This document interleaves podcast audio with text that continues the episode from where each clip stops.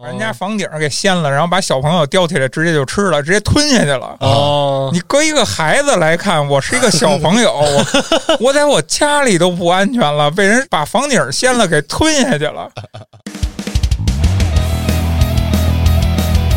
欢迎收听微客玩家，关注公众号后端组，里面有我们最新的节目推送，也可以联系小编进群跟我们一起交流互动。Hello，大家好，我是秋。大家好，我是小俊。建叔，上回咱们聊完了《三体》，想必这回就要聊一个最近也颇有热度的一个番剧了。其实已经出了好久了年前吧，啊，对，但是热度一直没有降低下来。反正已经蹭不着了，反正你说咱们是吧？对。是什么动画呢？就是最近出的那个叫《中国奇谭》，没错，我记得这个动画片刚就是进入我的视野的时候，是因为那个热搜，啊，一条热搜，一家长说这个动画片儿啊，那个太吓人了，怎么给孩子看呀？说我给我们家孩子看完都给吓哭了，那是多大的孩子呀？主要甭管多大，反正能给吓哭的，我觉得都是学龄前儿童呗。可能是嗯，但其实我感觉不应该，因为这个动漫它只在那个 B 站上面出。但是当时我看完这个新闻，我就想到什么了，你知道吗？我就想到当初那个《喜羊羊与灰太狼》了。啊啊你你们有没有印象啊？就是当初因为这个动画片儿，号称有一个孩子把别的小孩儿给点了。啊，给架在那个炉子上烤了是吧？啊，我当时我我我脑袋也想过这个事儿啊，我在他的生活里边儿，就是其他人都是羊是吗？ 只有他是狼。但是这个事儿咱就拉回来说啊，啊，我我一直对这个其实还是有点质疑的。我觉得你知道，小朋友小孩子啊，嗯，他们要是犯了错误，首先容易愿意干的事儿是什么呀？就是先撇清自己的关系，推卸对吧？推责卸任，责任，说这事儿他不赖我，对吧？这是孩子们之间最常见的一种怎么说呢？一种状态。啊，嗯啊、是因为我们家闺女有时候也会有这种情况，她犯了什么错误了，她会先找一大堆理由。啊不，她是这这同学不是我点 的，学对那个那个那个柴火自己就滚过去了， 我他妈也得信呢我。啊，但是这个情况，我就觉得是他会找一大堆理由，你知道吧？找一大堆借口。但平时他看过这个东西以后，呃，他也会可能就记在心里边儿、哦啊。那你你说可能对他造没造成什么影响？那肯定造成影响了。但是世间万物，你一电视剧对他也造成影响啊。是 啊，然后他在外边看什么东西广告牌子什么的，也对他造成影响啊。那可能他动画片看的比较多，哎，他就把这个临时拉过来了，或者他造成了一定影响。什么影响呢？就是可能这个 呵呵放在上面烤是吧？这方式。啊但是我觉得，呃，最主要的还是教导吧，家人的教导。你这个东西没跟上，这是你不可推卸的责任，你不能都给赖在别人身上。我让我想起这事儿了，啊是，其实这个动画片儿不能说它有什么片段就完全说它是一个导向了，那发话了有点偏激啊。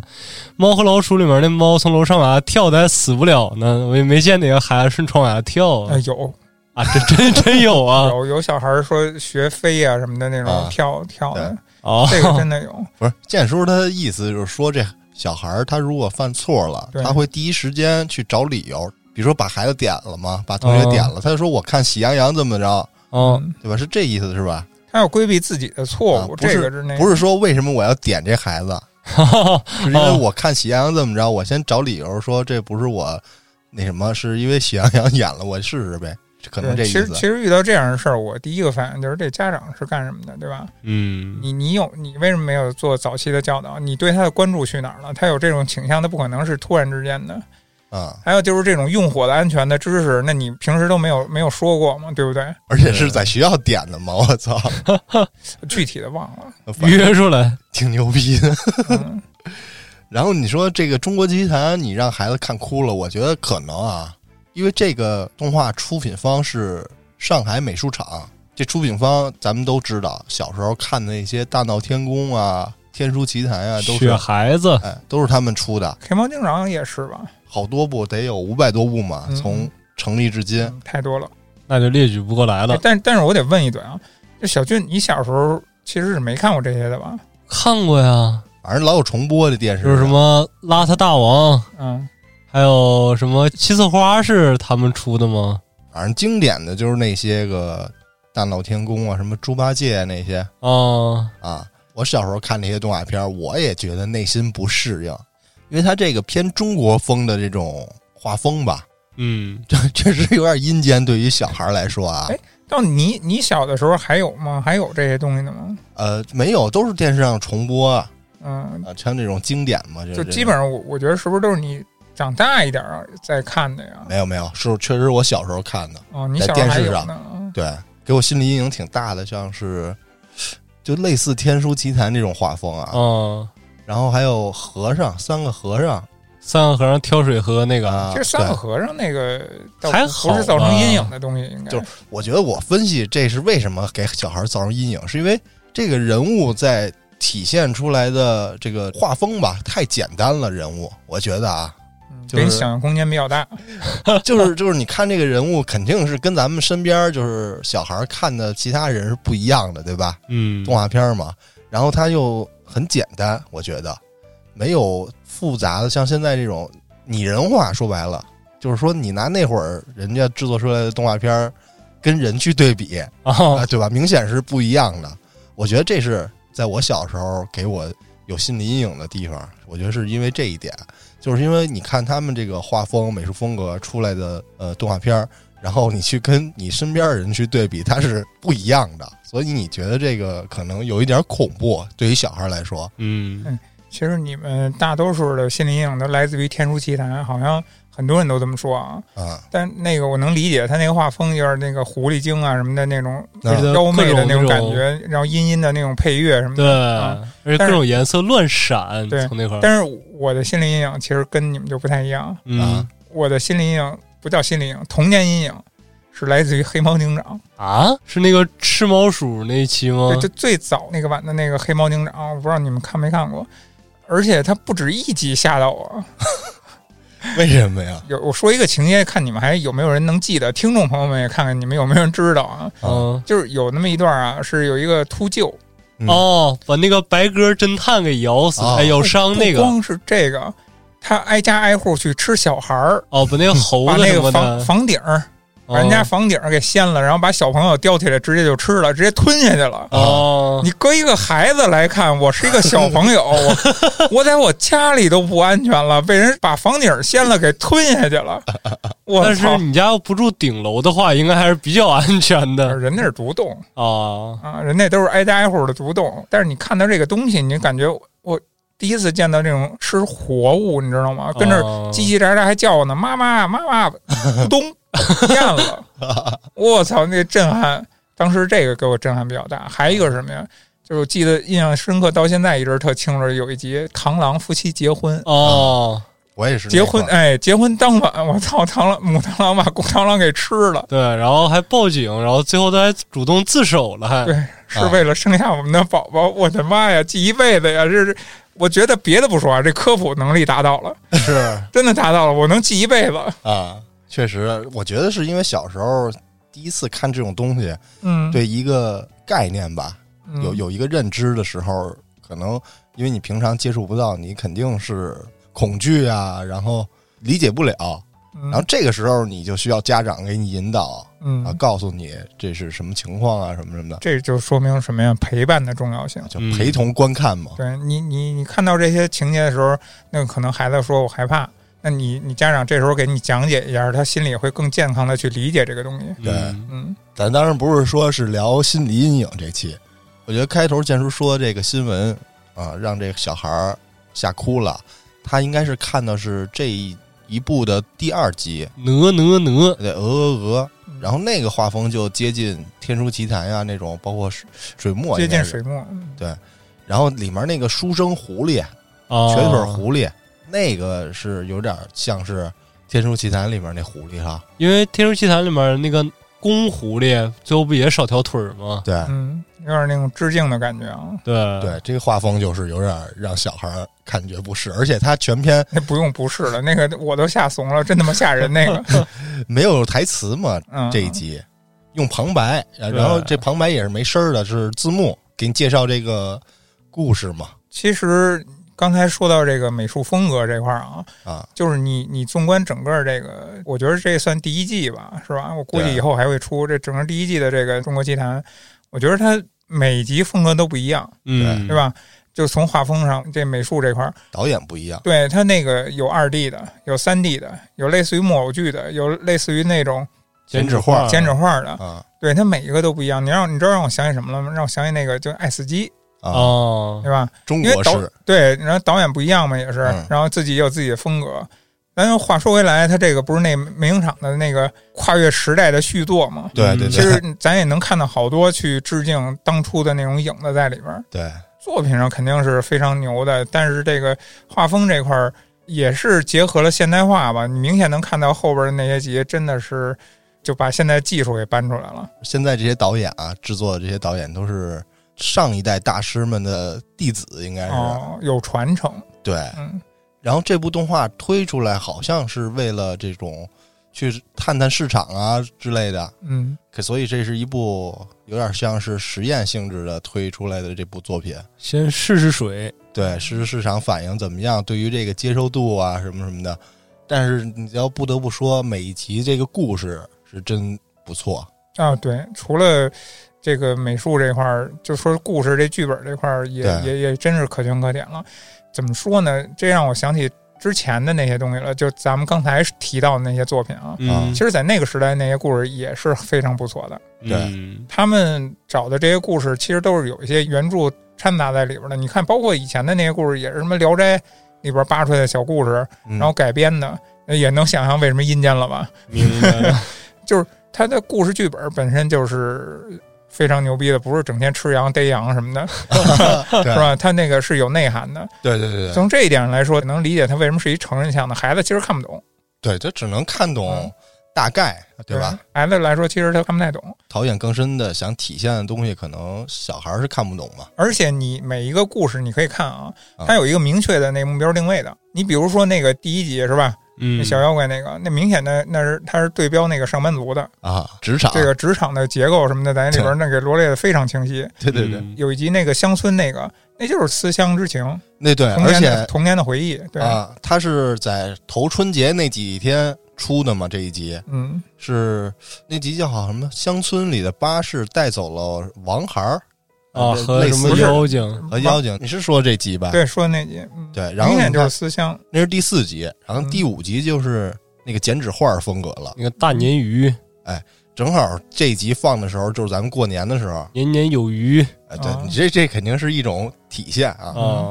啊，你看这个放在春节过年里啊，剪纸画是咱们最传统的制作方法，然后美术风格应该是。我觉得咱先从第一集开始说说啊，行聊聊这个，呃，可能会有剧透啊，没看过的可以先去看一下。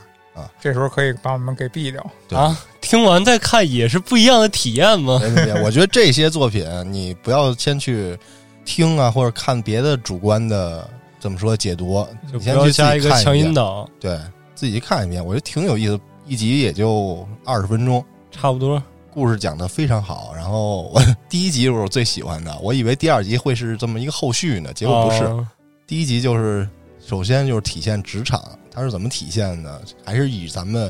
中国儿童嘛看的最多的《西游记》，现在不知道是不是啊？咱们以前看的最多，觉得是各种包括呃电视剧啊、动画片儿各种《西游记》这种风格的，然后故事的剧，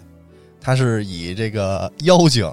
为视角，小妖精在浪浪山，这个主角是小猪妖。嗯，开篇就是小猪妖跟他的另外一个同事啊，跟那个乌鸦精小，乌鸦，对，俩人在山上摆摸鱼呢， 摆烂的，然后这个乌鸦过来一脚飞踹， 给叫起来了，然后让干干啥干啥去，反正应该是下令了，怎么怎么着。嗯，然后这小猪妖跑，跑完之后发现这水壶忘忘拿了，回去拿水壶去。之后就到了这个组长熊组长啊，熊统领，啊，对，啊好像是说这个唐僧过几天之后要过来了，嗯，咱们呢准备这个干活了。经典套路开始了。对，业务来了，然后先给他们派这任务，让他们做一千支箭，一天时间。嗯，然后这小猪妖跟那个乌鸦俩人是好 homie 嘛，俩人一块儿做箭，在那个林子里砍竹子，然后把竹子削成一个箭的模样。然后他在试的时候，发现那个箭呀，它飞的没有准头嗯，啊，就是说没有后面那个羽 毛箭尾，它那个箭飞出去乱晃，然后也扎不中人。不知道以为做牙签儿呢。 对哎，然后就是一个大号牙签 儿，对其对对实然后突然这个小猪妖灵感就上来了啊，才思就涌出来了。把这个乌鸦它好后面那羽毛给拔下来一个，插在那个剑尾上了。这样一扔，那个剑呀、飞出去就是特别完美的弧线。当时看到这儿，我就在 想，我他妈这鸟有多少毛够它拔的呀？是啊，这个 idea 万一要被批下来，这鸟不疯了？我 操！所以后面有一个细节，就只有猪妖那个剑后面带羽毛，连那鸟自己的都没有。映射着他们就是普通员工嘛，老板说做什么啊，这组长说做什么做什么，不用加入自己的巧思进去。就像生产线上的你我，啊，去干好你的活儿就好了，对，嗯你你就不要想着组装改造机器啊。啊嗯，然后呢，这个第二天到了，这个熊组长就过来验收嘛，一个一个有什么小兔妖啊、小蛤蟆妖啊， 反正各种，大家都是普通的上班族，好惨啊！这一座 山，在这个浪浪山里，这四四五个小妖精，就是前面一堆剑，然后这组长过来验收，走到这个乌鸦这块儿，就说你这毛怎么都没了，然后他就指旁边那小猪妖地下那一摞剑，那个上面都是有自己的羽毛，让他的那个小猪妖全薅光了，就特像那个掉头发的职场员工啊，职场打工人。之后这小猪妖就说：“我发现咱们这个剑呀没有准头，所以我把它加上羽毛，加上剑尾，然后这样咱飞出去这箭呀射得准。” 然后熊教授特牛逼啊，一捆落下来，然后咵给撅了。 最经典的是，你是在教我做事吗？你在教我做事吗？ 然后小猪妖就懵了啊，重做。没让重做，映射职场嘛。对你举个例子，嗯黑老师今天来这儿了，然啊后嗯告诉咱们去拍个什么什么东西， ，OK 然后啊，嗯当着客户的面儿都把这一切布置好了。然后这时候秋儿上来了，他说：“不对呀、我觉得这个不应该这么摆，你也那么弄才科学。这个玩意儿得架在这儿。你说黑老师在这个位置，他下得来台 吗？很尴尬对呀吧？就是这个意思，啊，但是你不当客户，就是你当着你其他同事，也很尴尬呀也一样啊。 对，啊，他就怎是么我以当后着小俊，对我以后怎么管理小俊？啊是不是？虽然我说的是 对的，哦，然后就给他的剑就给压榨了嘛，把这个想法给他抹灭了嗯对从此啊，小猪妖还不受领导待见了。啊，啊，开始给他穿小鞋儿，让他俩刷锅去了， 刷那个要煮唐僧那个锅去了。大铁锅，他跟乌鸦俩人在刷锅的时候，就看那对面那个有四个，那是狼吗还是什么呀？给那个大王擦盔甲呢。有对点，像狐狸，我觉得。啊，叫四大圣手。然后小猪妖就说：“哎，咱什么时候能给大王擦盔甲呀？多厉害呀！这 就 是。组织结构我真服了，”然后俩人正说着呢，这小猪妖说了一句这个熊组长坏话说那个，你看咱那个熊组长啊都已经这么多年了，那那都碰不了那盔甲，哦资历不够嗯啊，得熬资历。 然后结果说完了就被这个熊组长听见了，听见之后啊，就说就问你这锅刷得怎么样了，啊，下手一摸啊没刷干净。就没刷掉什么都， 最逗的就是把那小猪妖抓起来了，就说锅得这么刷才行，就拿那个小猪妖当那个哎猪鬃 刷，对百洁布啊，就拿他这个猪鬃，还是猪鬃用的什么着趁手，啊，嗯 当时我也想了。我说你他妈能拿着我抓起来刷，我他妈不能自己在里边打滚刷吧？这组长又派了几个牛头妖啊牛妖，穿着也是穿着小盔甲的牛妖，拿这个小猪妖当这个百洁布在这儿刷锅， 嗯，刷完之后这猪鬃嘛不是也就全掉了吗？莫西干都没了， 对这回俩秃子了，然后你这个得罪了领导了嘛，小领导了，然后给你上小学儿，然后针对你，就让他砍柴，给他一还有个千斤柴， 对，给他一个不可能完成的任务，让他一晚上砍一千斤柴。这小猪妖就砍砍砍，俩人砍嘛，就说这什么时候能砍得完呀？啊，于是就动了念头了，嗯，就去山上找这个人去了。啊，他们终于想起来自己是妖怪 了，对，终于用自己的权利了。然后半夜里在这山路上就埋伏，有一个背着一捆柴的大哥路过嘛，就看见这个草丛里有一双特闪的眼睛，就觉得啊妖怪来了，就特害怕。这猪妖呢，在阴影里一步一步的朝他逼近。那个大哥就说啊，我错了， 怎么怎么着？你要什么什么，别杀我之类的。然后这猪妖特逗，露面说：“我要你的柴火。”然后那砍柴大哥都愣了，我操！把这大哥柴火抢完之后，哎，俩人又下山去偷柴火去了，嗯，去人类家里嘛，偷柴火去了。偷柴火的过程中，啊，听见这么一个事儿，说这个唐僧带着三个徒弟去西天取经，三个徒弟呢各自本领高强，嗯啊，就知道这么一个信息啊，说这个可能这个所向披靡的孙悟空啊，哪个妖怪来了都不好使。结果他那好 homie 乌鸦也是，也不知道从哪儿得知这个大王打不过孙悟空，所以做了陷阱。嗯，说好像是这乌鸦看见陷阱什么样了对我这个秘密武器看见了，啊，结果就让这个郎总监是郎总监吧，对，给这乌鸦给带走了，然后这乌鸦下线了。就再也没出现过。对其实剧情到这儿就有点儿已经有点儿恐怖了，变沉重了，啊不，觉得吗？它不再是一个简单的、轻松的小故事了，对，就开始变得成政治阴谋了，开始因为一些事情遭到迫害了身边的人，你想想，嗯对， 之后又是回到这个熊组长给这小猪妖下达命令，说去下山啊、买调料去， 嗯，买五十斤盐吧，好像是这得齁死。给钱去了。去了之后呢，这小猪妖一番打扮，到了这个村子里，到那个调料店呀，要了这个领导安排下来的任务，这个五十斤盐啊什么的，背上盐就准备回这个浪浪山嘛。嗯路过了一个说书人，啊，这说书人正说这个唐僧呢，说这唐僧肥头大耳，说什么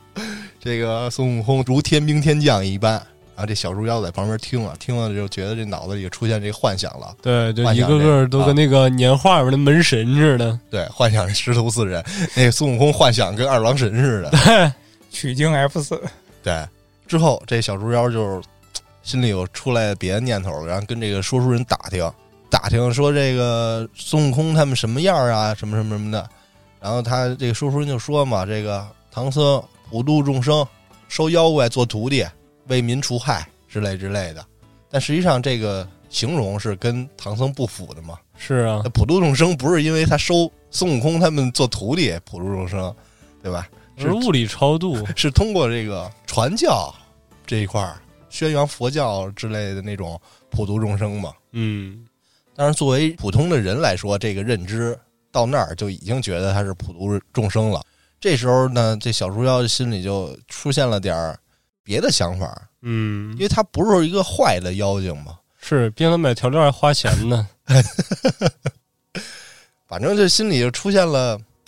呃其他想法。但是拿着调料准备回这浪浪山，这个视角到了这个浪浪山的山底下，还有一牌子呢，写着这个大王洞。 这块儿也挺逗的，你搁那儿做陷阱埋伏人家，路牌子忘拆了。走到这个牌子前呢，没顺着这牌子走，就往左拐了，回家了。回家之后呢，在这洞口叫了一声妈妈啊，然后这镜头转过来了，给了他这个小猪妖的妈妈，还有他这个兄弟姐妹的镜头。嗯，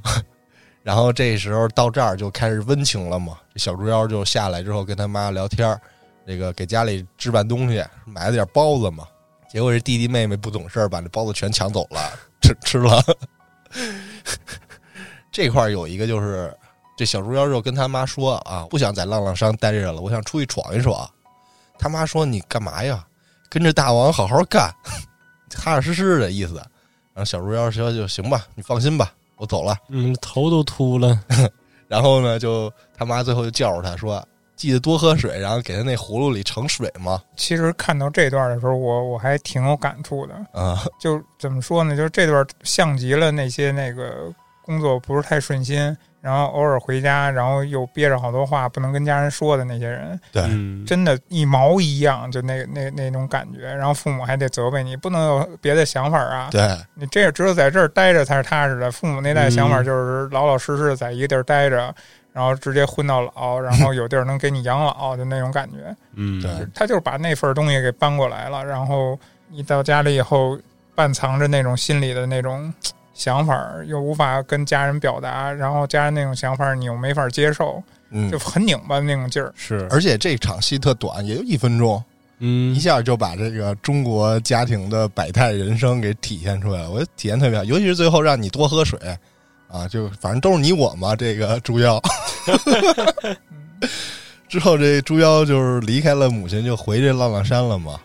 开始就是这唐僧他们那天要来了，这个熊组长带着他们在这山头上埋伏。 嗯，这埋伏的过程中，小猪妖就在那儿出神儿了，走神儿了，可能就是想自己干的这事儿啊，到底是对是错嘛。嗯，之后就说要撒尿，撒尿过程中好像是碰见这个狼总管了，也是看见机关了，看见那陷阱了就是当时乌鸦看见那个秘密武器，啊。 但是至始至终这个镜头也没给出来这个秘密武器是什么样，这个陷阱是什么样。因为什么呢？因为这个浪浪山呀、不值一提，他们这大王连唐僧取经路上这个九九八十一难的其中一难都不算。就是在那个正剧里都不会播的那种那种是角色啊。就挺逗的。然后小猪妖看见之后啊，这狼总管就要杀他，追他，这时候就跑。这段追逐戏还挺紧张刺激的，先是跑，然后躲，躲的时候呢，这个来一个惊悚的手法，对从上到下跳到这脸前，吓他一下，然后再跑。跑的时候呢，这块儿就有这个光影和那水墨了。追他这狼妖这块儿是一暗，嗯然后呢，往这条路上往前跑是光。跑着跑着呢，就看见这个唐僧这一行四人了。四个人的剪影，对，跟他脑海中想象还不太一样。能理解。佛光普照，嗯，啊，然后这小猪妖拼了命就往那块儿跑，往那个唐僧那儿跑，觉得这看见希望了嘛。边跑还得边喊：“哎别过来！”结果嘞有陷阱，结果呢这个跑到孙悟空跟前儿，这个孙大圣一棒子咔这歇死。就给小猪妖给歇那儿了，躺那儿昏了。然后呢这就快结局了嘛，结局突然有一反转，就随着这个孙悟空跟猪八戒俩人对话的时候，通过台词就说呀，猪八戒就开口：“猴哥，你真真给他打 死了？一定是同类。 不是你不能给我也打死吧？” 其实没有，孙悟空的意思就是他一早就已经看出来这其中端倪了。那不是火眼金睛吗？嗯，他要不假装说一棒子给猪妖打死，那这个狼就知道说哦，他听见有陷阱了，就对，假装给这猪歇死之后，那些人才能按兵不动，准备埋伏他。一这网个打时候尽他一网打尽。啊，这块儿就是一个结尾的最后的反转嘛。嗯，其实这段我当时看的时候啊，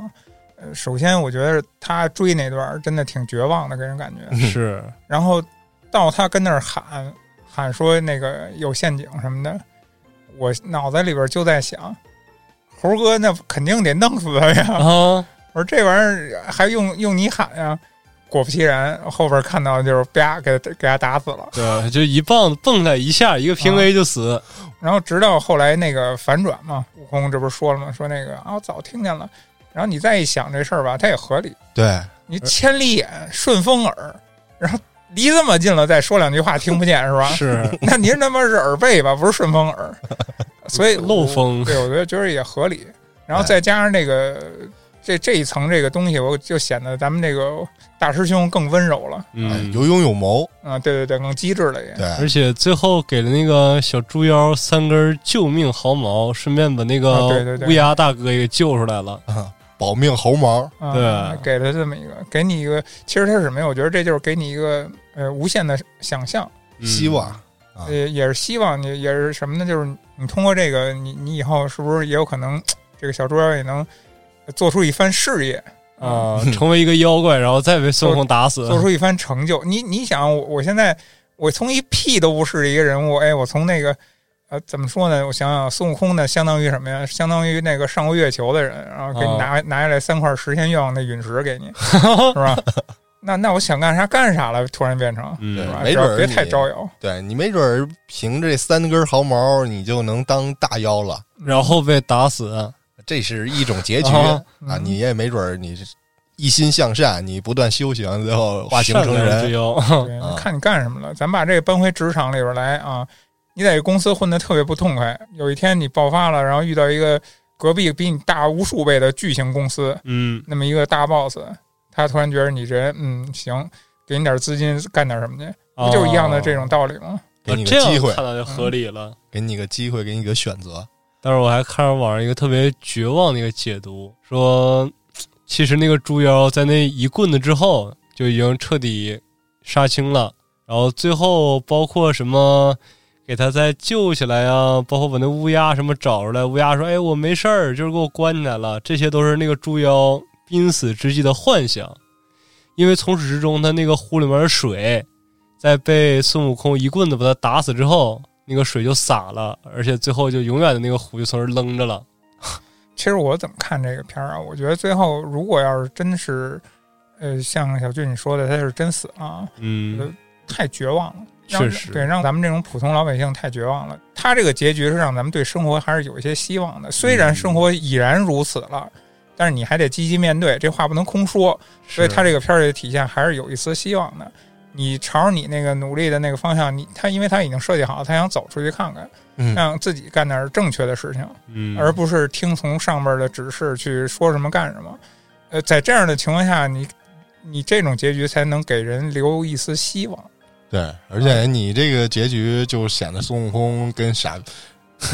是孙悟空太傻了， 你不用你就说出来，太傻逼了，没没毛病。但是有一个点呢，就是基本上《西游记》里面，你别管好的妖怪、坏的妖怪，只要孙悟空碰见你是个妖怪，就直接一棍子给打死。你像之前那个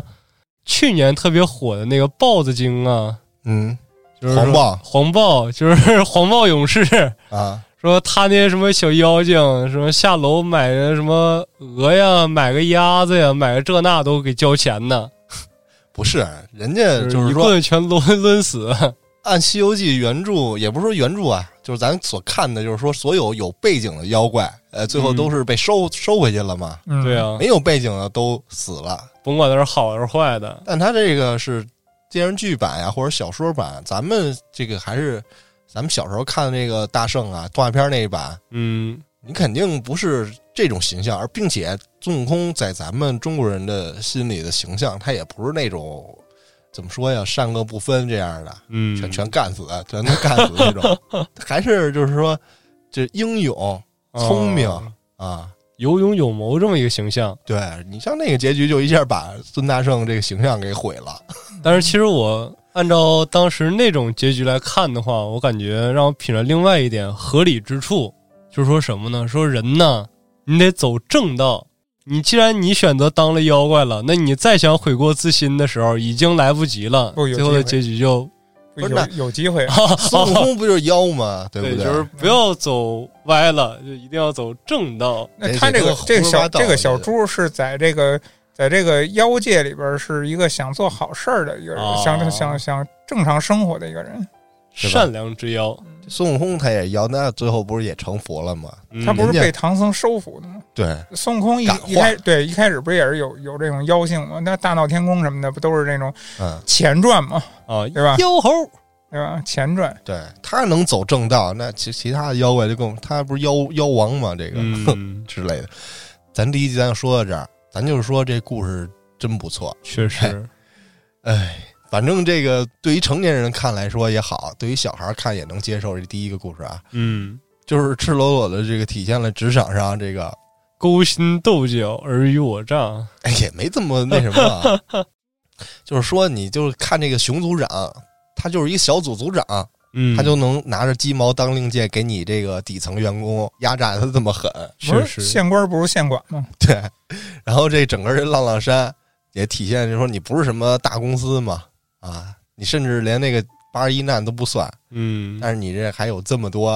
啊什么职位呀、像那郎总监就是副总，嗯大王是董事长，嗯，那四大圣手就是总监、 ，CEO 总监、总监，啊，大王从来没露过面儿，对，是大王没露过面儿。哎呦我就一直好奇大王是个什么精。你看那盔甲，你跟我觉得也就是，也就是什么狼啊、豹子之类的吧。狼有了，估计也有可能是熊啊什么的。熊呗，有熊不是组长，长吗？哦，对，有了。我觉得是我最喜欢的啊。这个中国奇谭目前出了这几集之中，我最喜欢的第一个故事。它贴近生活，哎，对，从那个小猪妖做剑的时候，你就已经知道这个浪浪山是什么水平 了。做那都什么剑，就一竹竿儿似的。然后再说这个第二集，对，第二集是鹅鹅鹅鹅，，就刚才咱说那种画风的。那个也是怎么说呢？最难看懂的一集，我觉得。但其实我还挺喜欢那一集的，那集讲的是什么呀？它全程没台词，对，他用这个字幕。本身导演啊他是想说是找这个旁白做配音，配那个就是现在看到的这个字幕，但是后来哦发现成片儿之后，发现这直接字幕也不错，没有生意也挺好的。对，而且最牛逼就是他把字幕里面这个他主角嘛是这个货郎，嗯他把货郎呢直接带入到你，把字幕就说你怎么怎么着嗯啊，你是货郎，然后你要送货怎么怎么着，第一人称是吧？呃，对，直接把你给带入了，就是观看者。而且这个故事是好像是有真实改编的，我忘了，好像这个有点就是说是魏晋以来就有的这种故事。这第二集就是这事儿挺简单的，就是你是一个货郎，嗯，我是一个货郎。你背着一个笼子啊，要去这个送两只鹅到别的地儿。之后呢，有一条近路吧，就像说是鹅山，可能你通过这儿走更近一点儿，但是这个路危险，因为啊，这个同村的猎人告诉过你，但是呢，你没听这猎人的，你走到了这个鹅山之后，这字幕又出现了，说这是你失踪的地儿，意思就是说你在这鹅山这儿出了岔子呗。 看到这儿，我感觉就特像一恐怖故事。哎对这个让我想起有那个前一阵儿那个游戏叫什么《指甲衣》那个，哦，因为那特别游火。对游戏里边也是那种出文字嘛，也没有什么声音，对，然后各种文字表述，这告诉你是在这儿失踪的。突然我一机灵，就感觉哎，我操，那种代入感就出来了。这是要给我讲一个恐怖故事啊！对嗯我当时也觉得是一恐怖故事，凄美的爱情故事这不是爱情故事吧？啊，不是吗？我觉得不是那咱们可以先讲故事，后期咱们分析一下。啊，就是这个货郎上了峨山之后，你在这路上呢碰见一个瘸腿书生，这书生一看呢是一个狐狸变的，嗯，他看见狐狸之后呢，他转身就跑，结果呢这狐狸就到他身后了，哎，。呃进退两难了已经。两难了啊，两个难的嗯， 这时候呢他就挣扎嘛，挣扎挣扎，结果一脚啊踏空了，就要掉下去了。啊，这山下嘛，万丈悬崖。结果这时候，这个狐狸模样的书生就给拉住了。这个狐狸给他救上来之后呢，这狐狸呢也给他控制了这书生。俩人就开始一同走，走着走着，慢慢这个货郎呢，他又深一脚浅一脚，跟喝多了似的，啊，就被上了身儿了。走不利索了。但是后来呢，你就慢慢的就恢复了，最后到山上了。到山上之后呢，就发现这笼子里这两只鹅不见了。啊，哪儿去了？那你有狐狸，你说哪儿去了？ 住里去了呗？然后自己对面这个瘸腿书生坐在那个山头上啊，就从这个肚子里吧掏出来了两个酒壶我觉得这个也特吓人。啊。喝点儿不？之后呢，你就看着这个书生在那儿饮酒，你就想就犹豫嘛，这不上前喝一口，啊反，正鹅也丢了，是啊，不值得呀，对吧？嗯于是呢，你万般挣扎之后，你就跟这个书生俩人对饮了起来。喝着喝着呢，这狐狸啊又从肚子里掏出来一东西，哎，掏出来一兔子他的心上之人，啊。随着这个兔女出来之后呢，这个狐狸就睡了。对，说啊伺候他睡觉，他妈扇风啊，这那的。然后呢，一会儿呢，又从这兔女这儿就掏出了一个猪。这兔女儿说了，啊说，哎，书生，你别把那狐狸惊醒了，我有一个心上之人，我跟他，我俩见一面儿，待会儿。这时候我就替他俩紧张，这旁边也没有衣柜啊，是啊，他躲哪万一要儿啊？是狐狸醒了呢？ 但是那个兔女儿聪明，她整了一个屏风 嘛，挡住了。然后呢，又从这猪这块儿又掏出来一个鹅，对他怎么可能说三根三角恋呢？就是这个兔子伺候这个猪喝酒的时候，嗯这个狐狸打哈欠醒，啊， 这兔子一溜烟儿嗖一下过去伺候那狐狸接着睡觉。对，这时候猪说了：“说哎，小子，别吱声，吱声吃了你。我也有一个心上之人，我给他请出来，你看一眼。”张开嘴，从那个嗓子眼儿里面又滴溜出来一只大鹅。然后这鹅又换成一个鹅女，然后这鹅女又跟货郎俩人是有点暗生情愫似的这样的感觉。就互相聊天嘛，因为对这个鹅女被这个大猪控制住之后，她想远走高飞。我说嗯带他去看看外边的世界。对，货郎后就来说犹豫了，啊，这山以外的给他讲。嗯，最后俩人呢就聊挺好嘛，结果这狐狸就醒了。这之前从这狐狸肚子里的、肚子里的、肚子里出来的这些东西啊，也都慢慢都就一下就都回去了。对，后来呢，这个货郎就跟这书生俩人就告别了。嗯，临走的时候，这狐狸书生还回头看了货郎一眼，就什么一蹦一蹦的走了。然后这故事也完了吧？好像对，说他这一趟丢了三只鹅，啊，丢了三只鹅。实际上他送货的时候，那笼子里就是两只鹅啊。 对，但是这个故事我第一遍我是没看懂啊，嗯而且我觉得有点无聊，因为没有台词。第二遍看啊懂了，第二遍也不太懂，反正就是第二遍是看完了，因为第一遍我都没看完。其实它里面有很多细节，比如当时那个狐狸走了以后，那鹅它一开始是戴了两个耳坠儿，后来那书生把那个耳坠捡来之后，那耳坠儿变成一堆这个鹅啊啊啊飞翔就的，嗯，飞走了。嗯，包括一开始这块儿就出现争议了，就是鹅跟书生聊天的时候，书生不是说要跟他一起走吗？但是这个时候他犹豫了，他考虑来着，跟他走吗？不跟走又怎么样啊？走了之后会好吗？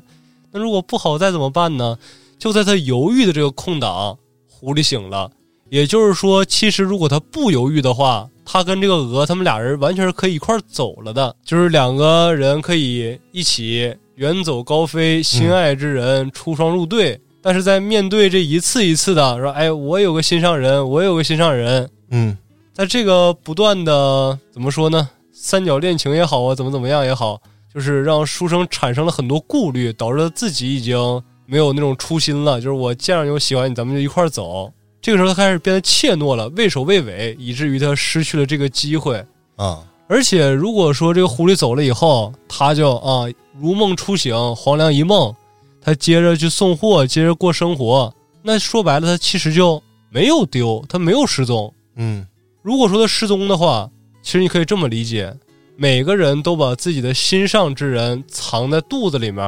啊，在狐狸醒的那一刻，鹅会不会也自私的把他的心上之人这个货郎吞入自己腹中给藏起来？你是觉得这是一个爱情故事是吗？对，而且说这个货郎有没有可能说是我为了再找一遍这狐狸，我再跟他喝点酒，这回鹅再出来的时候，我跟他一起走，嗯从此迷失在这个鹅山上，这个都是有可能的。说白了就两种走向，一个是书生从此之后一直找狐狸，另外一个是在不断的这种关系之中，货郎已经成为鹅肚子里面那个心上人了，啊，就是迷失自我与寻找真爱的这么一个过程吧。在我看来啊，这是我自己的一个解读。啊，我听你这么说，我感觉也可以这么理解啊。嗯，但是这故事呢，并没有特别明确的告诉你它这个是什么什么，只是拿你和合伙郎还有这个书生啊，给你怎么说隐喻吧。是，反正我感觉这故事就有点儿是那个意思，就是说哦你遇上这个书生，他不是一个书生，他只是你心里的欲望哦，啊，欲望、名利、种种这些利益之类的。你你走上这个峨山，这个峨山呢，可能是一个社会啊之类的，但是你走上之前，有人告诉你，你别走这儿，对对吧？？你不听，所以你你觉得没什么大不了的。然后你到了这个社会上之后呢，你把持不住了，你碰见欲望了，欲望两头堵你，啊，你跑不了。最后呢，欲望控制了你把你那大鹅吃了，啊，控制你之后，你又深一脚浅一脚呢，逐渐的开始跟喝多了一样飘。然后呢，你慢慢就被欲望所拿捏了。啊，什么什么社会，黑社会 吗？ 走上一条不归路，最后被人干掉，失踪了。它这个东西是很抽象嘛，你把这个书生看成它是你的欲望，啊它可以是任何东西，因为这书生他体现得很奸诈嘛，是一狐狸脸儿啊啊。通过这个欲望控制你，最后俩人上了山顶儿。这时候上了山顶儿之后，发现你这本职工作，你这鹅都没了啊！啊！你就在这欲望的控制下，你的初心丢了。这时候呢，这个欲望不是坐在你对面就掏出酒来了吗？ 嗯，就看着这酒你就犹豫啊，你这个本来鹅已经没了，我还辛辛苦苦的上了山顶儿，我这时候要是不喝这酒，不尝尝这酒是什么味儿的，我这得不偿失啊，对吧？嗯，所以在挣扎之下，内心的挣扎之下，坐到这个你的欲望的对面，跟你的哦欲望引了起来，一顿喝一顿喝之后，这个狐狸书生喝好了，他满足了，于是呢，他又从他的肚子里掏出另外一个欲望。啊他呢就沉寂了，去边上睡觉去了。又掏出来欲望，又从肚子里掏出欲望来了，嗯掏出来另外一个欲望。到最后，这个鹅出来了，这个猪不是把这个鹅从肚子里就掏出来了吗？是啊，这一块儿就是也是这猪的欲望，欲望的欲望嘛，反正你从一个欲望里到另外一个欲望，有点他妈绕口令儿啊。哦，之后你看到这个猪的欲望之后，你让你想起了你最早的那两只鹅，我鹅呢？呃，就是你想起你的最早的工作嗯，之后，你跟这个鹅呀又谈呀聊啊怎么着的，反正一系列，我觉得这个东西体现的都是，如果按我这么理解的话，就是你内心上的事儿啊。但是我当时看这个下面评论有一个就特别的有意思啊，说这个书生是个狐狸，嗯，之后他掏出来的是一个兔子嘛，脱兔，兔子掏出来猪，猪从古代称为豕，就是一个豕猪，啊然后猪再掏出来一个鹅，然后这个连起来把这俩字儿都拆开读是什么呀？啊前半句是脱离诸恶，后半句糊涂是我，你都是从哪儿看的这些？我操玄之又玄的这些东西，但你仔细品，确实他最后就是因为糊涂了，所以什么都没得到，两手空空。原本的鹅丢了，后来遇见的鹅也丢了。反正到最后，他不是跟鹅一顿谈嘛，嗯就相当于你跟你的欲望和解。啊、最后你放下了欲望，暂且的啊放下了欲望，你又回到了你初心，去送鹅去了，就走了嘛，就离开了这个鹅山，接着回到你最本职的工作嘛，或者是梦想也好，你去追，嗯又去重新追逐，就是这么一个隐喻。我觉得这个故事是表达这么样的一个感觉吧，怎么说？那我只能说回不去了，因为一开始都说了，这是你失踪的地方。就整个故事啊，它就是。他说是你失踪的地方，你嗯啊、我觉得它不是困住你的框儿，它是给你这么一个白纸，让你这么写上黑字儿。你你秋儿这意思是，所谓的这个你是什么？是你这个人，还是你的某些东西？啊，就像这一集一样那么抽象。反正对，你不同的人对这个故事有不同的理解。小俊觉得是爱情故事，我是觉得是一个映射内心欲望啊，你是怎么被欲望控制啊，怎么这个着病态的社会，和解的？首先，其实这一集故事我就没怎么看太懂，嗯然后我也没太理解它什么意思。然后，但是听完你俩这解读以后，我觉得这能不能综合一下？咱咱从一开始说啊，嗯一哦开始说，我觉得这个货郎他走到那块儿遇到这书生，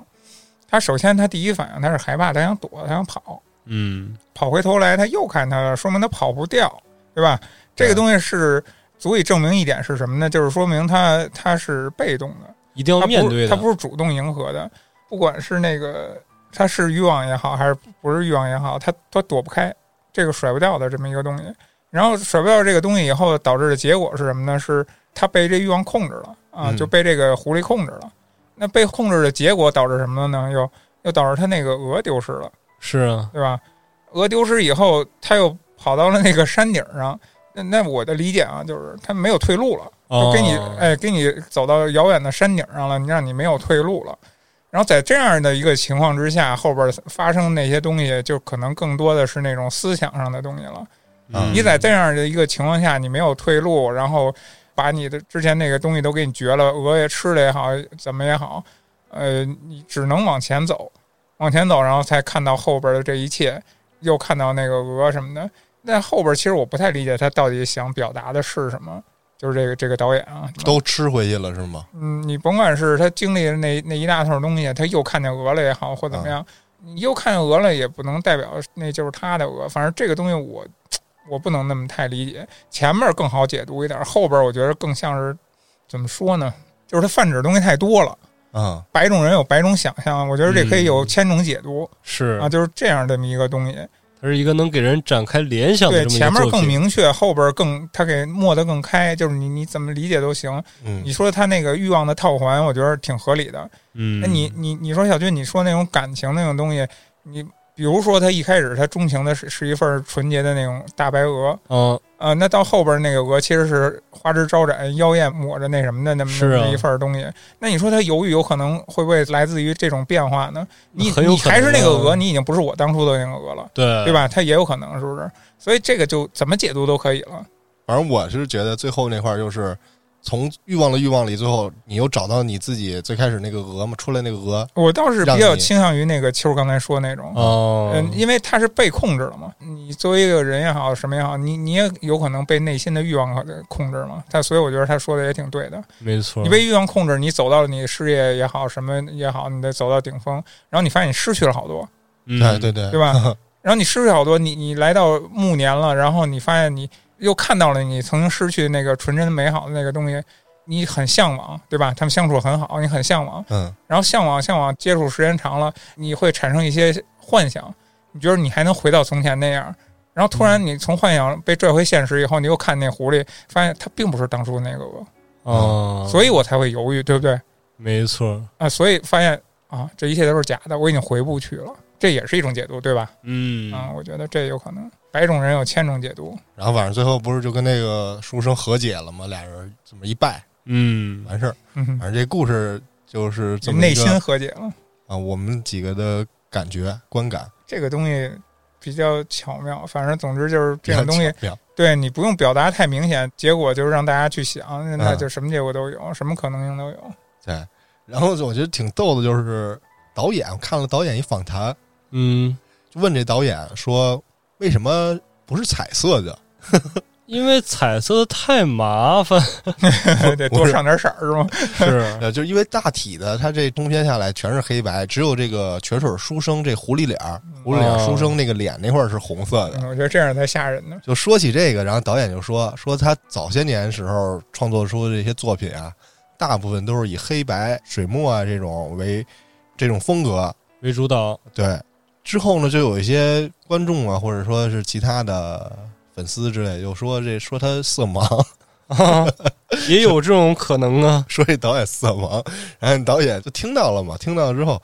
就给自己作品里加了点红色，啊 证明我不是色就盲。看我的色谱里面不是非黑即白的，还有点红。 啊，这反正就是一小插曲。但是导演对于这个《鹅鹅鹅》这集出来之后，大家的解读，他也人家也是说，你想怎么解读都可以。这个他觉得他自己觉得啊，就说这个鹅山就是这个鹅山，他就在那儿。这个货郎就是那个货郎，不管你货郎去不去这个鹅山，说什么这鹅山，他依然就在那儿。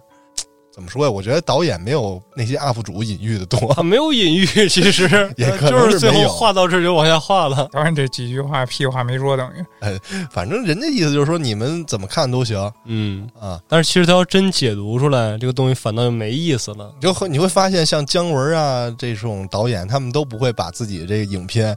他可能说某一次访谈中他就说出来了，说嗯我就是这么想的，我这个这么拍就是这么想的。嗯但是呢，你又放到这些 UP 主啊，或者做电影解读的这些。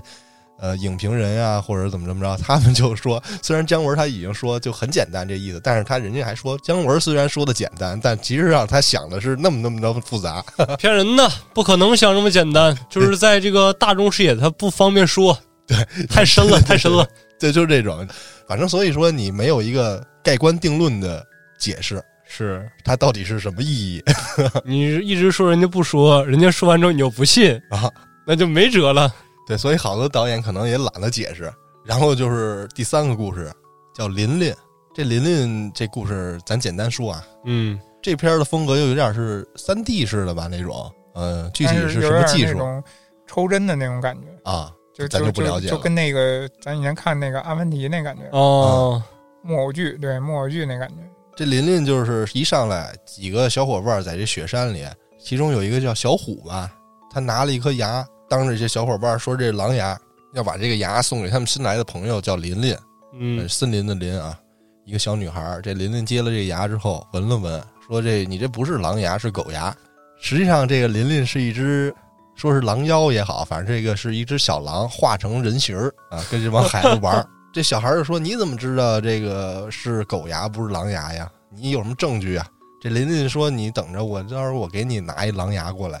嗯，过了会儿，这个小虎他们的家长就来了，他们就穿着这种猎人的服装，带着武器就过来了，说这个最近有狼出来，别在山上玩儿，怎么怎么着的。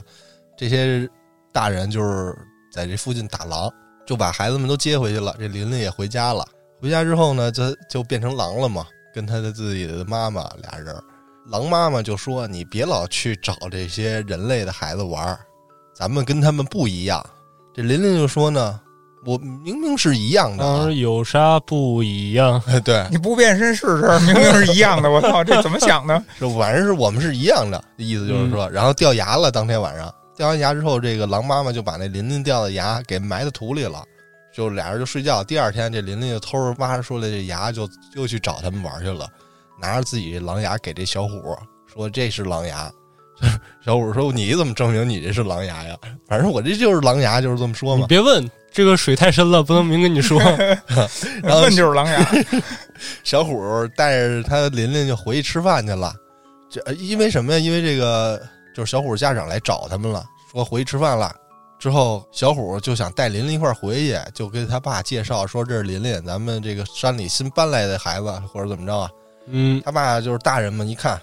嗯，说了一句我们是一样的，就然后带回去吃饭去了。没有，他们一开始不是给设套吗？说这附近不可能有那个什么呀？有人对吧？嗯啊，就反正大致是这样的。然后其实这大人他已经有点怀疑了。嗯，啊，因为这小虎给他看那狼牙的时候，那大人就有点怀疑了，嗯可能是导演水太深了。然后就带回去吃饭了。反正这个狼妈妈之前就一直跟孩子这个琳琳说，你千万别吃人类的东西，人类吃的东西。这琳琳就被带回去了，就忘了这这事儿了。俩人还在那屋里烤火玩呢， 嗯，玩了一会儿就到饭点儿了，开始吃。这小虎就给琳琳这个鸡腿儿什么的吃，然后这琳琳慢慢慢慢吃着吃着，就是有点这个野兽吃东西那劲儿了啊有点狼性疯出来狂了。的啃食。 啊！对，就有点儿当时我就惊了，看那块儿，啊。然后这会儿，这个小虎他爸爸就开始就发现这小孩不对嘛，这琳琳有问题，嗯，于是就给自己的同伴儿点了个灯，就作为信号要动手了。嗯，这琳琳这会儿吃着吃着就慢慢就发现自己、嗯怎么说呀，就感觉不到饭危里险，边有科技与狠活，反正也感觉不到危险了。直到真正的这个发现危险的时候，就开始跑，嗯，冲出去之后，就到了雪天儿雪地里跑，跑着跑着就想变回狼嘛，变回四肢跑得更快嘛，嗯，发现自己变不回去了。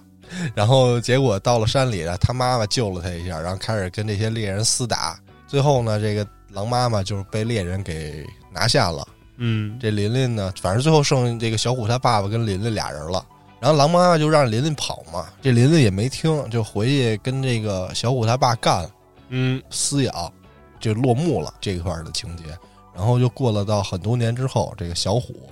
在这地里干活的时候，嗯，他是这个故事以小虎这个视角来讲的，讲述当年他遇到这个琳琳，然后说他这个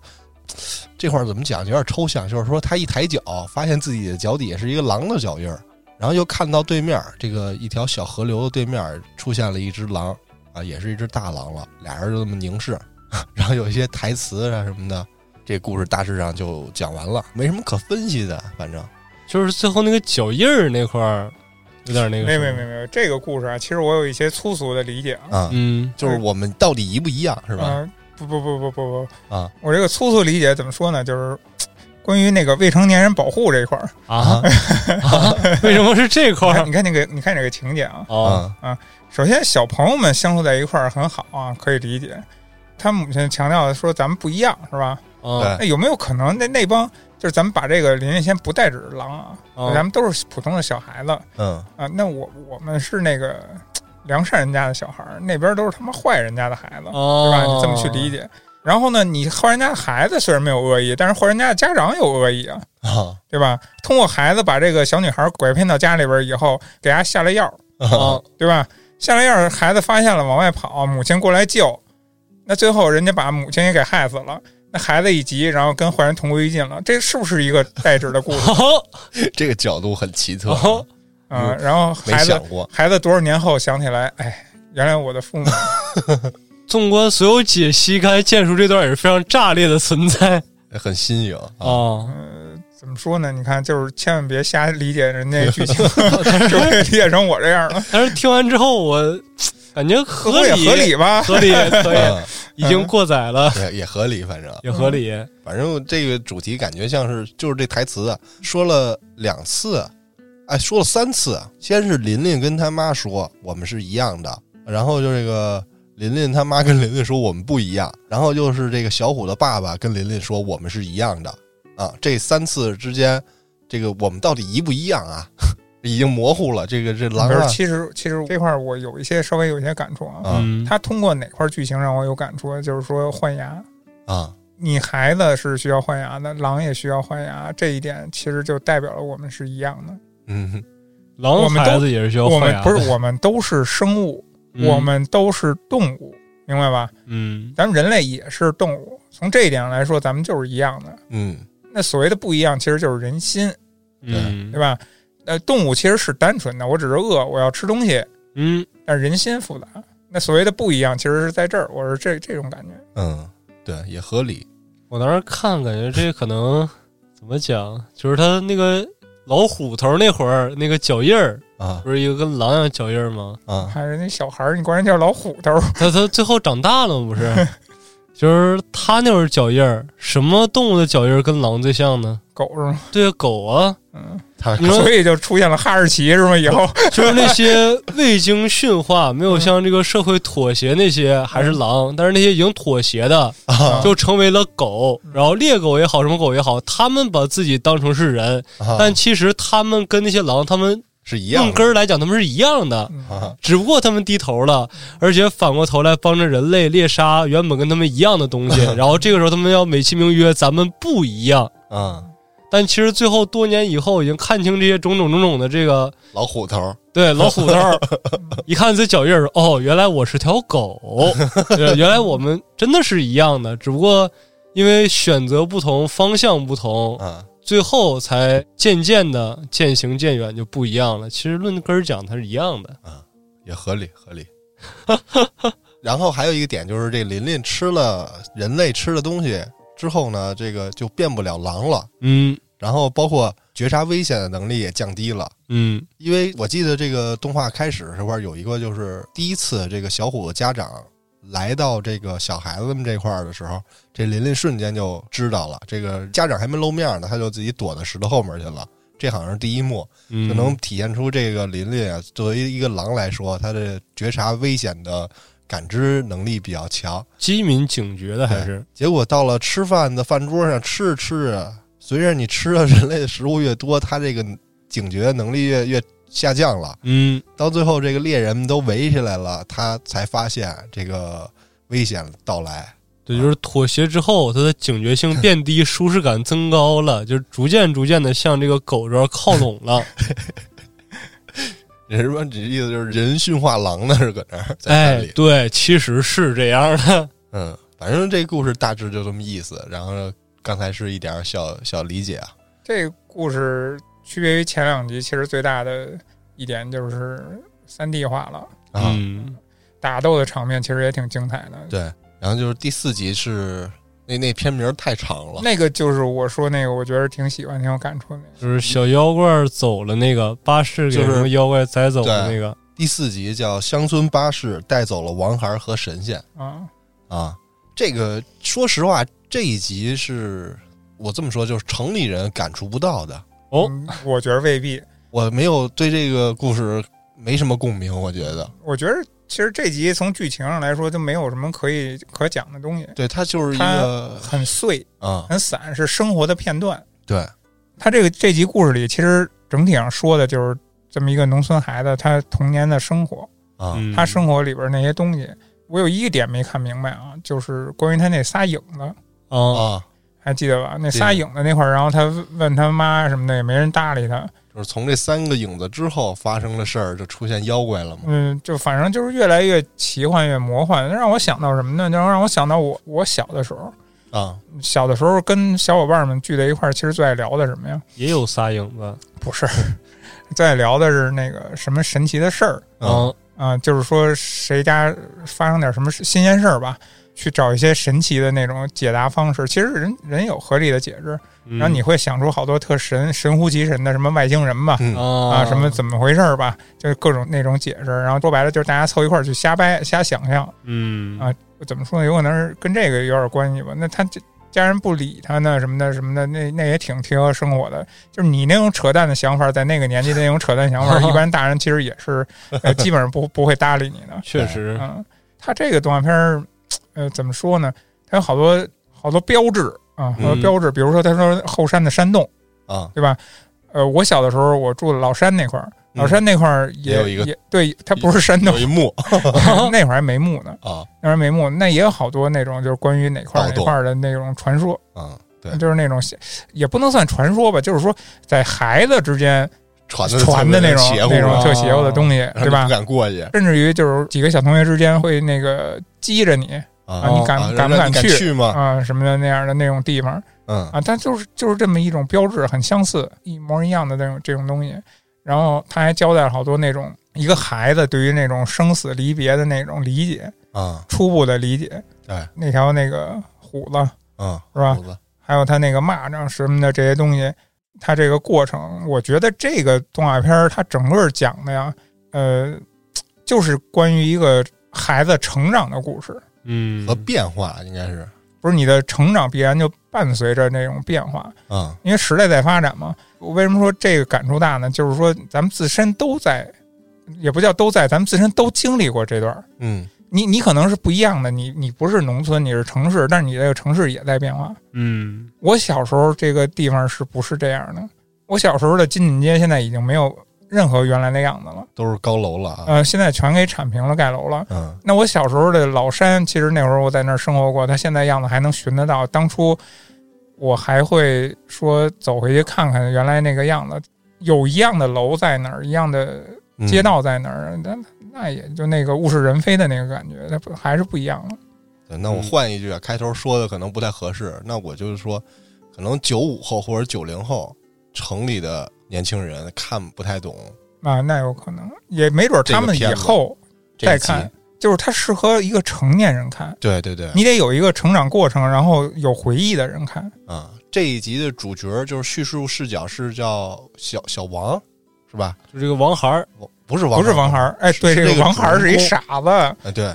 这王孩儿就可能好好多村里特别常见，这王孩儿是一个就好似树先生那种啊，对对啊对，在这块儿的提一嘴啊，这这个人物设定啊，是每个村儿、每个啊镇、每个城市、每个街道里边都会有那么一个的。嗯，哎对对对，进阶那会儿有那么一个叫望天儿，对，嗯 就天天瞅着天儿，望这天儿这这不知道怎么起的这个外号，但是啊人人都知道他嗯就是一傻子，传他怎么傻的这种说法奇多无比。嗯，这一波小伙伴有这么说的，那一波小伙伴有那么说的，一说一打听谁说的，都是听七大姑八大姨说的。嗯 啊啊你会在不同的地方看到他，然后你认识新的朋友，你你们在聊共同话题的时候，会发现你们都知道他都让啊人就是望天儿。这样的人。我我觉得在你们身边其实也会有吧。有满洲里原来有一个被称为满洲里的那个犀利哥嘛。 有一次我爸跟我讲，说那个论辈分是我家亲戚，啊， 是我大爷。你大爷又出去遛街去了，是。 这个我觉得它就是一个标志，在那代人每个人的生活中都会有的这么一些东西。嗯，我觉得建叔对这有感触，还是因为岁数大了，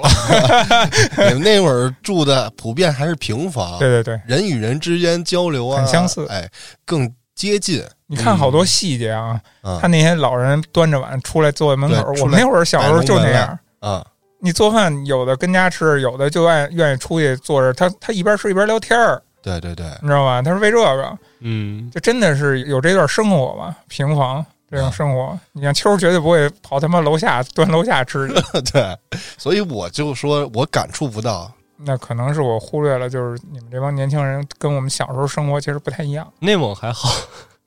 为什么呢？因为我们家楼后边就是山，我哦们小时候玩的最多其实就是往山上跑，啊，就在这些地方是有很多相似之处的。嗯啊，我们是往大草甸子上跑， 其实也怎么说呢，场景换了，那种感觉差不多吧。逮知了、逮蚂蚱，那都是我们小时候玩的。所以这个确实虽然不是农村啊，但是我们玩的东西确实很相似。嗯再加上城市变迁变化，对，你像最近我跑步，我还老经常往我们家原来我们住过莫尔口那边，莫尔口那边其实也没什么拆迁，那会儿就是楼了。但是就回到故地的那个感觉啊故地重游，啊，对你回到那个地方是你生长的地方，那个地方还在，但是又不在了，就是那种感觉。当初的感觉不在，而且那些人那个氛围不在了。对你站那儿那感觉很奇妙，但是这个动画片儿带给我的就是勾起了那种回嗯忆啊。其实咱就说那个主叙事物的视角是也是姓王，嗯，那个在村子里长起来的小孩儿。这集的导演也姓王，哦啊，实际上这一集就是导演，小时候的事儿，哎，导演小时候的回忆，他画成了动画对，播出来的。它有很多那种民俗的东西，其啊实咱们有不理解的，有跟我小时候不一样的，因为那种地方性嘛。对包括那个有两个那个拴娃娃的那个，嗯，那个小神我像想，对，嗯，反正这一集我是感触不深，剑叔感触深，确实是因为有他生活这一代嗯变化、城市啊，包括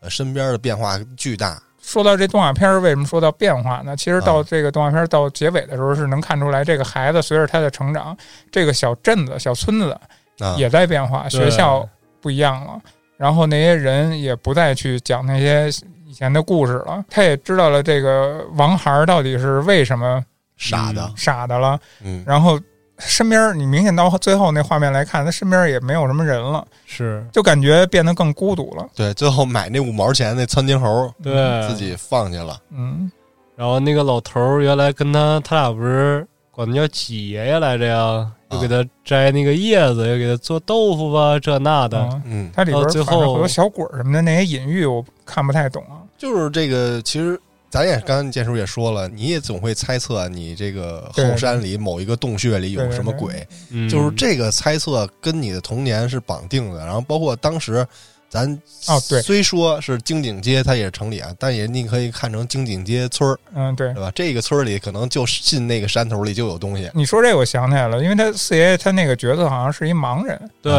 所以他盲人又能干好多事儿，那是不是小孩子就会说一些，就是呃有就会有一些猜测什么的，说啊有神的鬼儿帮忙哎哎，了，对对对对对，那有一些猜测，可能就是暗指这些东西，闲话吧，可能啊，或者这种东西。但是最后他那个什么爷爷啊，就是开小卖部了，然后说你把钱扔那儿吧，这那的，啊就感觉随着长大，随着这个城市现代化，那一些那个就是怎么说呢，人情世故那个暖和劲儿，那股热乎气儿就没有 了，然后就感觉那个妖怪们应该也就走了吧，大概，那种经历只属于童年，或者只属于那代人的童年而已，嗯，没了就没了，过去了。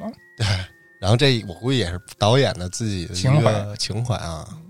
然后第五集就是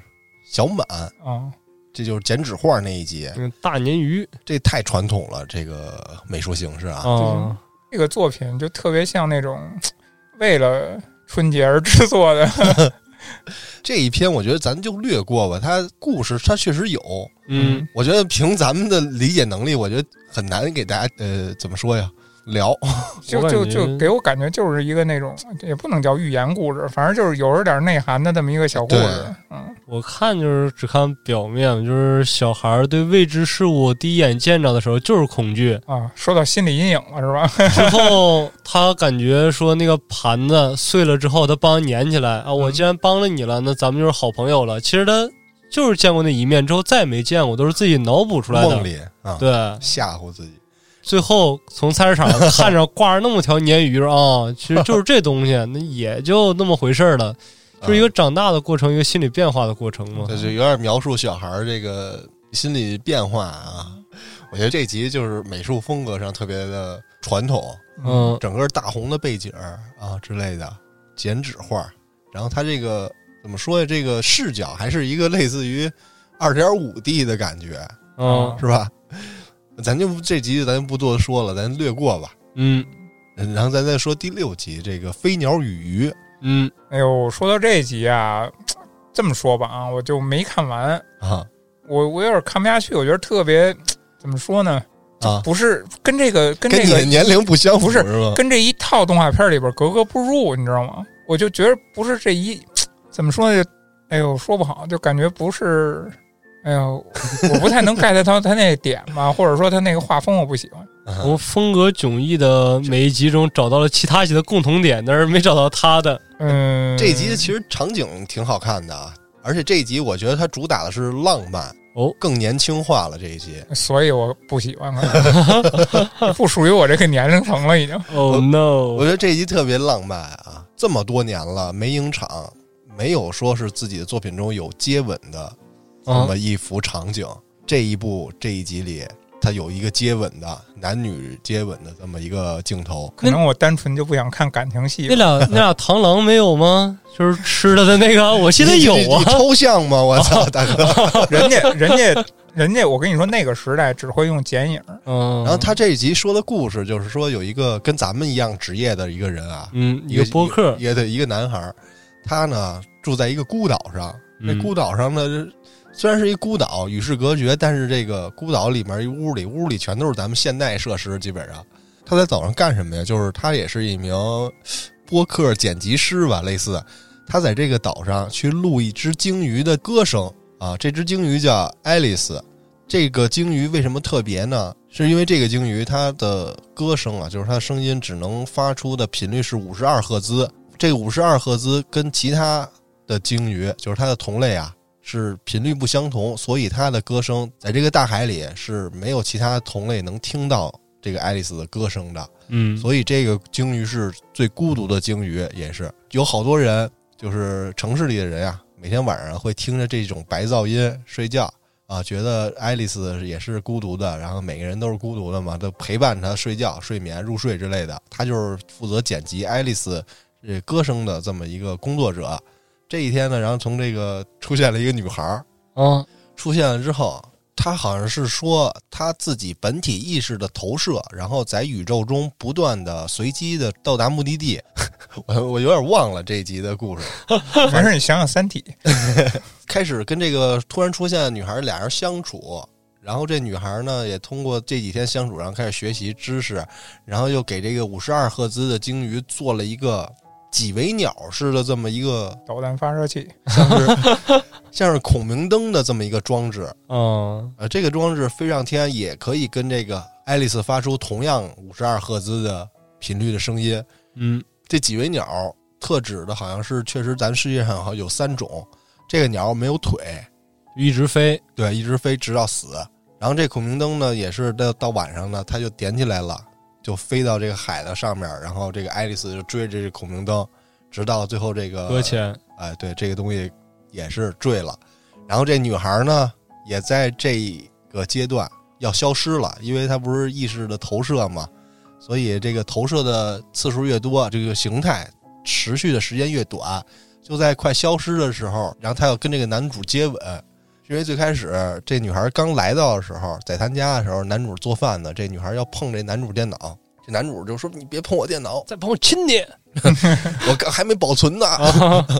然后就是下意识拿着刀，正做饭嘛，拿着刀冲着女孩去了。然后女孩自己又有这应激的防御反击，就给这个男孩打晕 了。嗯，在打晕过程中，他又学了点人类社会的东西啊、知识啊，然后还看了、还看了个小电影儿，啊，就把那点儿藏污纳垢的给看 了。然然后后看听了啊了说也是言情片儿，你知道 吗？看了小电影儿之后，就想跟这男主接吻试试啊。然后男主一开始就反正不同意，反正到最后女孩要消失的时候，俩人最后是接吻了。反正整体来说，这个是一个浪漫的，有点偏爱情就这么一个动画。后哎来我啊，还是老 了，真不相信爱情。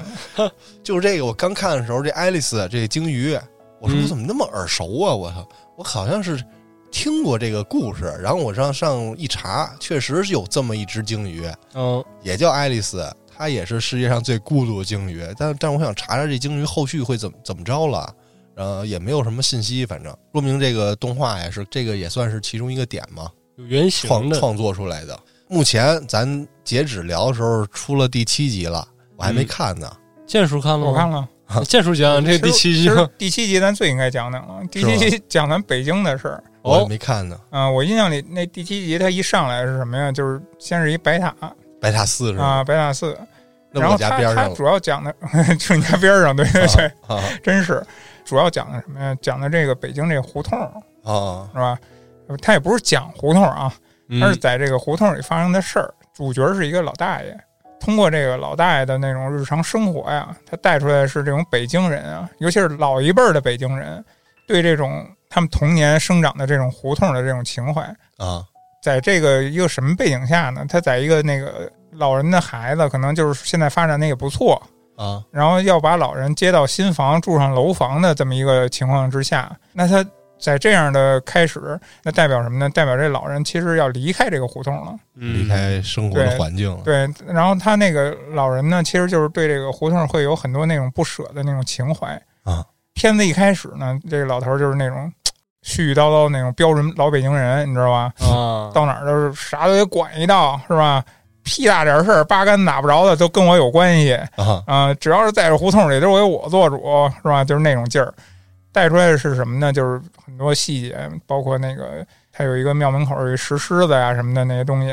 他得保持那个温度，没事儿给它下点水。北方天儿干 容易裂，嗯然后很多人的碎事儿啊，他到一小卖部唠叨人那孩子就不搞对象，整天打游戏，啊哈，然后路过好多地方，人家修车呀什么的，他给人递过俩胶条， 跟他其实都没什么关系。人家不是修车啊，他那个就是爱护他那车，他那上面有那个防雨布什么的。啊然后那个防雨布要是有开裂的，那哥们儿跟那儿粘那个，他那车上那防雨布都大补丁小补丁一堆了，还那儿粘呢。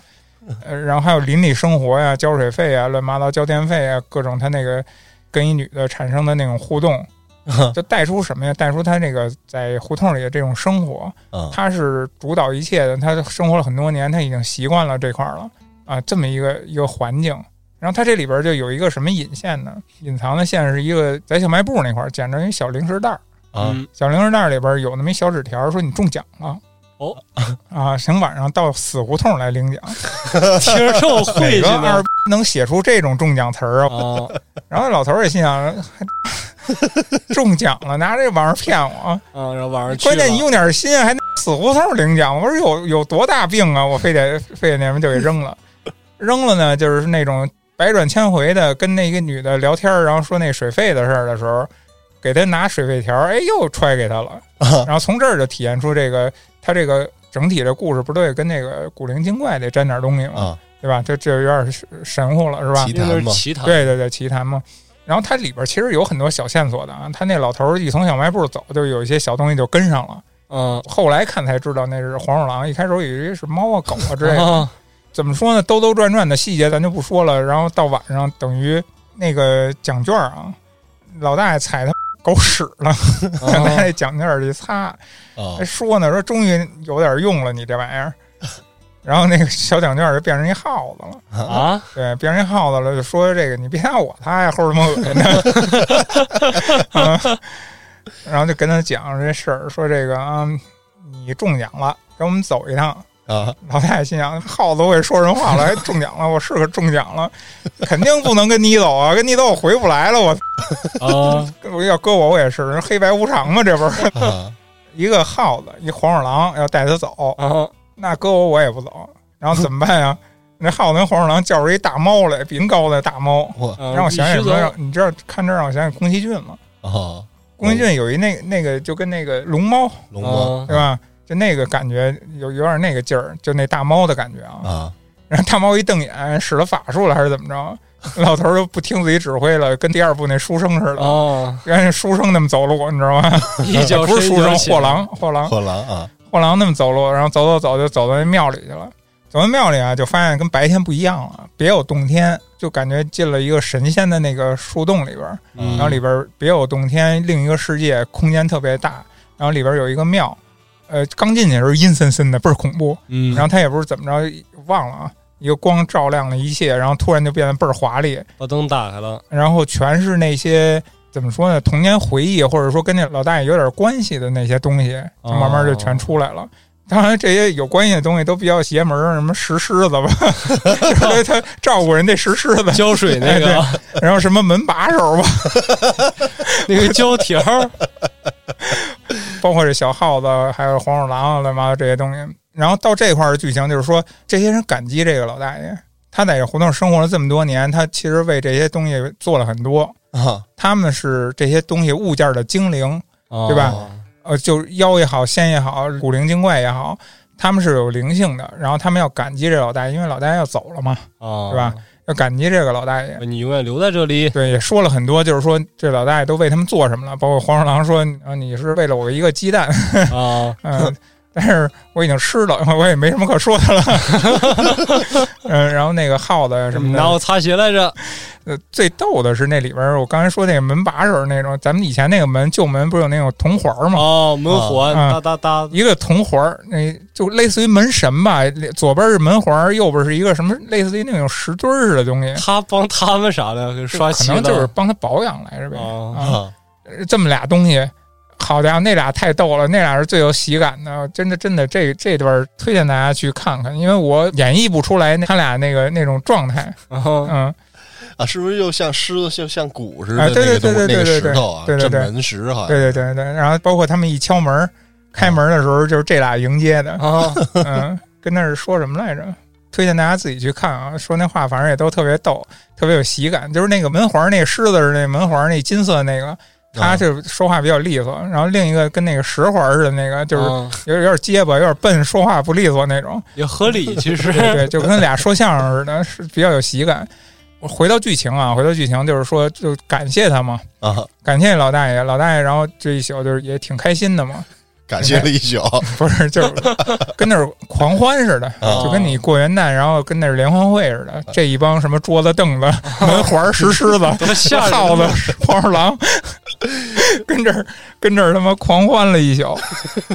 然后当时我看到这儿啊，当时我说实话，我真的啊，我脑子里想的就是。这太不是死了吧？是不是走了？我应该是你按这剧情发展，我觉得真他妈走了 呀！第二天笑着走的，结果结果结果还还行没有，然后大爷就是一转场又是在那小卖部了，啊嗯，然后好像他那个通过之后的对话，就是说带出来他们是已经过了好长时间了，大爷已经搬到楼房了，嗯但是明显那个意思啊，就是我虽然我搬到楼房了，我我情怀不是还在这儿吗？嗯，我依然没事儿，还跑到这 儿来，浇水来啊、跑到这儿就是照看这些东西，我的生活还是在这 儿，嗯啊我住着楼房，但是我心还在这儿。最后结局是什么呀？那大爷回他那老宅，嗯，哎，老宅一敲门儿，一推门儿一进去，然后还是那俩门神那逗逼对话，你知道吧？就是这种隐喻。我的理解啊，就是他的生活，这老大爷生活就是在这儿。你把他接到哪儿去，其实他的心还在这儿。他是习惯的，他从小到大都是在这胡同里长大的。他跟这点点滴滴，就是刚才咱看的这一点儿都你都理解不了的东西产生的这些互动，就是这老大爷的全部生活啊，啊。嗯这些莫名其妙的羁绊，哎，对对对，这太他妈莫名其妙了。这一集跟那个王孩儿那个差不多啊，有点相似。嗯，对，那王孩儿那个更多的讲的是成长，这老大爷呢讲的是情怀，嗯对嗯，是我对这块地儿的情怀。听简叔讲的也挺逗的，还一个一个一个是哎这集真挺逗的，你值得看看。嗯，待会儿播完了我们就补一集去啊，啊哈，这集挺有意思的。但是里边细节也特别多，嗯他所谓的细节是什么呢？就是说不一定非得北京人吧，就是在那个年代的人，他那个年代的东西也特别多，啊，因为他是很多承载了很多那老人家的回忆嘛。嗯包括小卖部也好，包括他那个屋里的那些东西也好，因为有一段对话，他那儿子劝他爸赶紧搬了吧，把你那破烂都扔了。老人不都爱那什么吗？啊对爱对对爱对攒东西吗？嗯，对但是他另一个画面一转，老头那会儿是吃面的，另一个画面一转，就是他家那墙上各种孩子的奖状，嗯然后贴着好多海报，那海报上甚至有什么黑猫警长，嗯啊哈，然后有什么魔方大厦，嗯，就是它会会有很多那种时代的东西在里边儿，然后还有那个小卖部是吧？然后最后他们聚会，餐桌上放着好多那种零食，全是那种童年时候吃那些东西，啊哦，嗯，就是它代表了好多那种回忆的东西，啊挺有意思。百态生活吧，包括他跟那个邻居的一些对话，小卖部。还有一个女的是胡同里的碰的邻居，还有一哦个嗯就是弄车那个大哥。后续其实他都有一些别的互动，推荐去看原片儿，但是大体剧情是这样的。 哼中间有一段带出那老大爷，他回个家是要穿这个胡同一大圈儿，把各种生活百态给给展现出来，什么老头下棋，嗯啊呃，什么游泳，什么冰糖葫芦，就其实北京的那点儿生活文化、生活气息吧。嗯，这胡同里那点儿，哎，对，就是你们家外边那点儿东西，我们家现在 少，哎，确实就有这种人啊，对吧？嗯人家六街的老老大爷多的是，啊真就有这。有天遛狗，啊，我正好碰见另外一只狗，我们俩你们俩咬上了是吧？听着别扭呢，我我我带着对，你这是狗嚼的，你没咬。反正跟他主人一块儿往回去走嘛。那一大姐早上六点钟好像就从胡同里大爷骑车，就那儿刚看见，刚刚一有身影儿啊，一有人影儿就喊巴顿啊巴顿，就叫那只狗呢。嗯，熟，说明熟了都。啊对对对，然后也有这个，你就比如走过去，你没跟他说话，然后你可能跟人家说话呢，或者你买东西呢，然后他就搭话，告诉你这个那个的， 你可能说你不太想知道的信息，他就告诉你。你能感觉到那个，他不是怎么说呢？他不是热情，啊他是真的拿你当亲人了都啊！啊、拿你当自己家里的人了。认错人了，嗯，对，也有烦的啊，也有烦的那种，啊对，那种 是那就是看逼看性格，不是你得看他说的对不对。啊。你要说你说的对，那你是一个就是挺热心的人；啊嗯你要说你莫名其妙的那个，那个纯粹有病的人，哦你也允许有病的 人，你不能说 不能有病人，对啊吧？是反正总体来说，这个情景越来越少，嗯，可能确实这些老人也都被接走了对啊， 啊，然后换了一帮年轻人去住胡同。就就是就是这样的。啊你嗯最明显的一点啊，就是年轻人住胡同也好，或怎么也好，呃，不叫住胡同吧，就是年轻人住平房，啊，缺失的一点就是那种互动。年轻人不会再像老一辈儿人要去互相的串、互相的互动。其实时代变了，对，这又跟那个王孩那集其实通上了。对。老一辈儿人这过去以后，最缺少就是这种其实我觉得是这个生活的，节奏嘛。也不是觉得娱乐呀，或者说你可干的事儿，然后啊对包括变你多越了来越忙，你这都是影响你，你时间越来越少了，可干的越来越多了。像小时候咱们没事儿，没电脑，没手机，咱就在楼下玩儿。是，对对吧我小的时候，我小伙伴儿很多，拿着一把弹球或者拿着一一沓拍画儿，你下楼以后，所有你认识不认识的，只要他手里有这个东西你都们上来就可以一块儿玩儿，对，啊那 就可以抢了赢了，我操，然后空手回家 了都可以一块儿玩儿，嗯然后要抢也是一块儿被抢，啊反正小时候大多数娱乐的时间都在外面，嗯嗯，包括家长的也是啊，乘凉下楼，